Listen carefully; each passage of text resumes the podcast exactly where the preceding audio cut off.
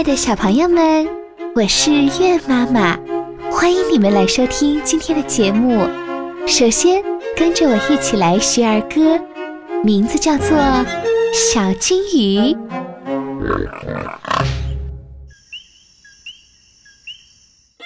小金鱼穿花衣，好像彩虹落水里，游来游去，真美丽。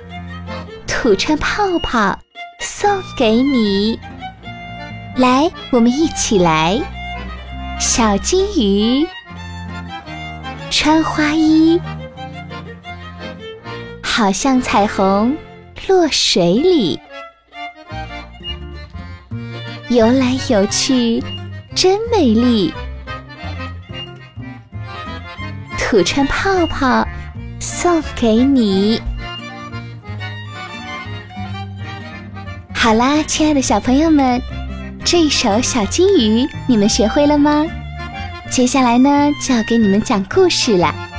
今天的第一个故事名字叫做《大树爷爷》，是一位叫做江一涵的小朋友点播的。那接下来故事开始啦。在一个阳光明媚的天气里。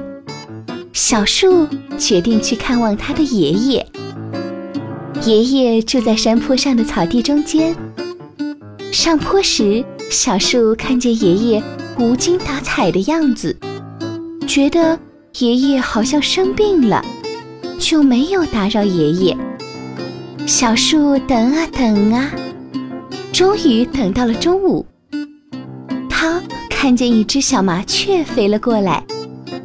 小树对小麻雀说：“小麻雀，小麻雀，你救救我的爷爷吧，他真的非常的难受。”可是小麻雀对他说：“真对不起，我还有事儿，我先走了。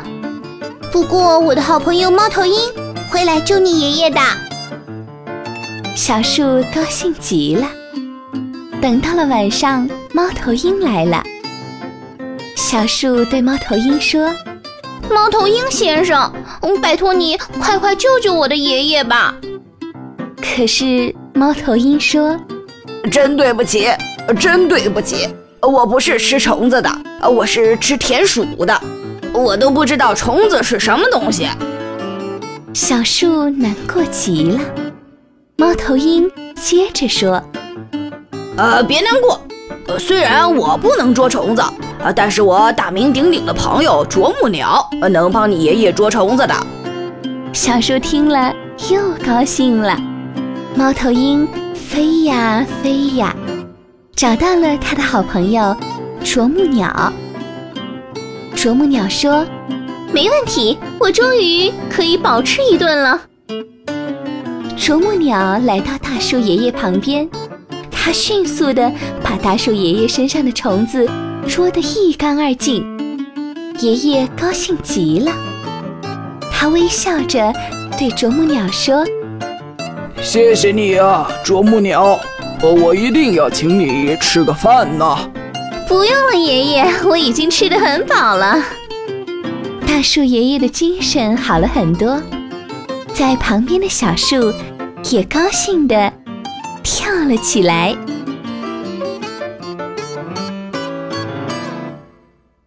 宝贝们，大树爷爷的故事就讲完了。接下来呢，还有一个故事，这个故事名字叫做《爱打哈欠的猫》，要把它送给一位叫做瑞瑞的小朋友。那接下来，我们就一起来听这个故事吧。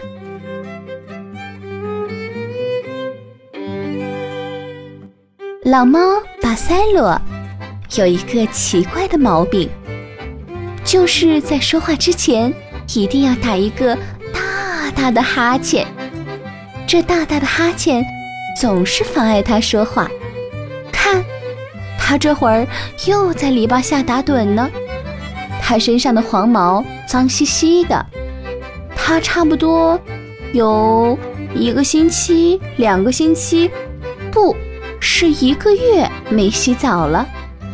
他是一只懒得。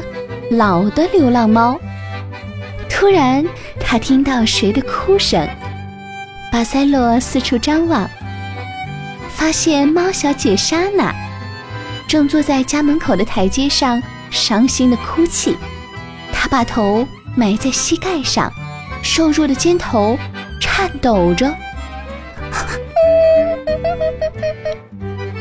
巴塞罗见过很多爱哭的猫女士，他们娇滴滴的，动不动就为一些鸡毛蒜皮。不足挂齿的小事儿，流眼泪、哭鼻子，以显示自己的多愁善感和浪漫情怀。呸！巴塞罗才懒得理睬他们呢。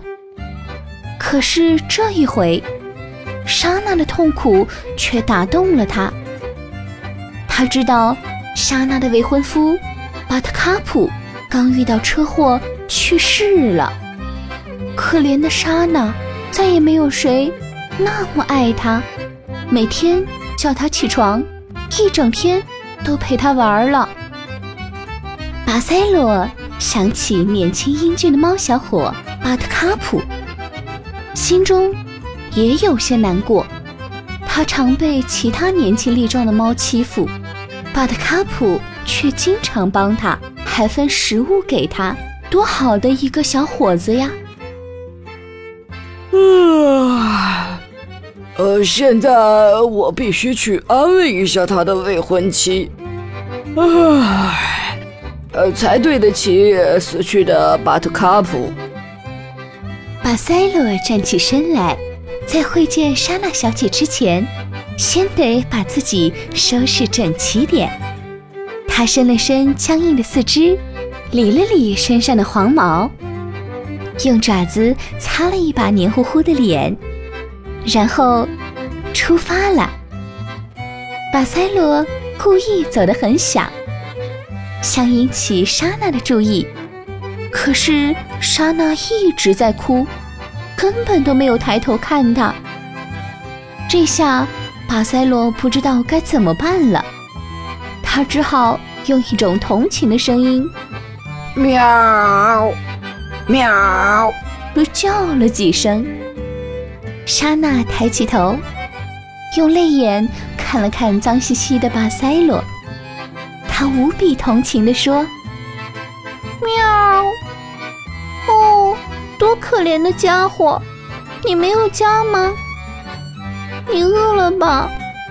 巴塞罗还没来得及说什么，就被善良的莎娜拉进了他的家。妈妈，快来呀！喵！莎娜的妈妈从厨房里走出来，看到脏兮兮的巴塞罗。妈妈，我可以留下他吗？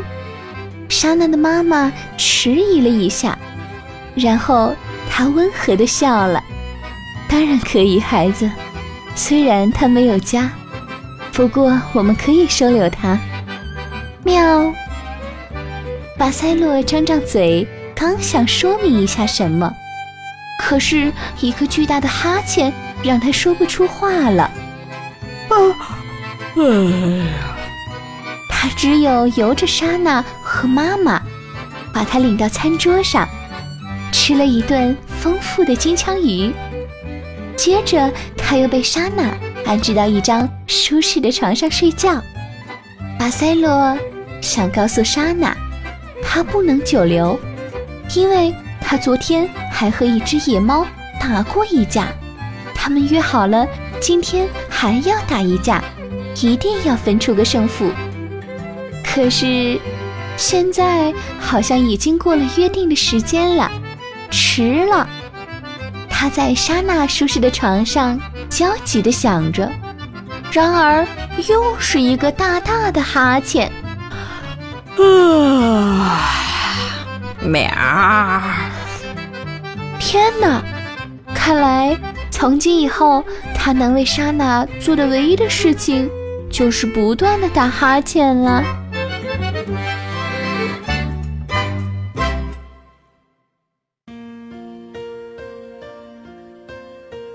爱的小朋友们，这个爱打哈欠的猫的故事就讲到这儿了。你们一定想着，怎么有一个不像是结尾的结尾呀。对啦，月妈妈也想问问瑞瑞小朋友，这个故事的结尾就是这个样子的吗？还是你只是觉得打哈欠的声音比较有意思呢？那说到打哈欠，有很多小朋友现在也应该困了吧？那乖乖的睡觉吧，明天再来听故事吧。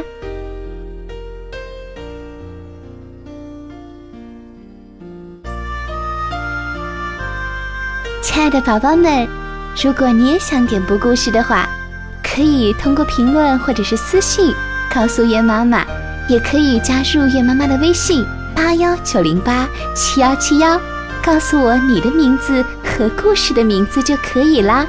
晚安喽。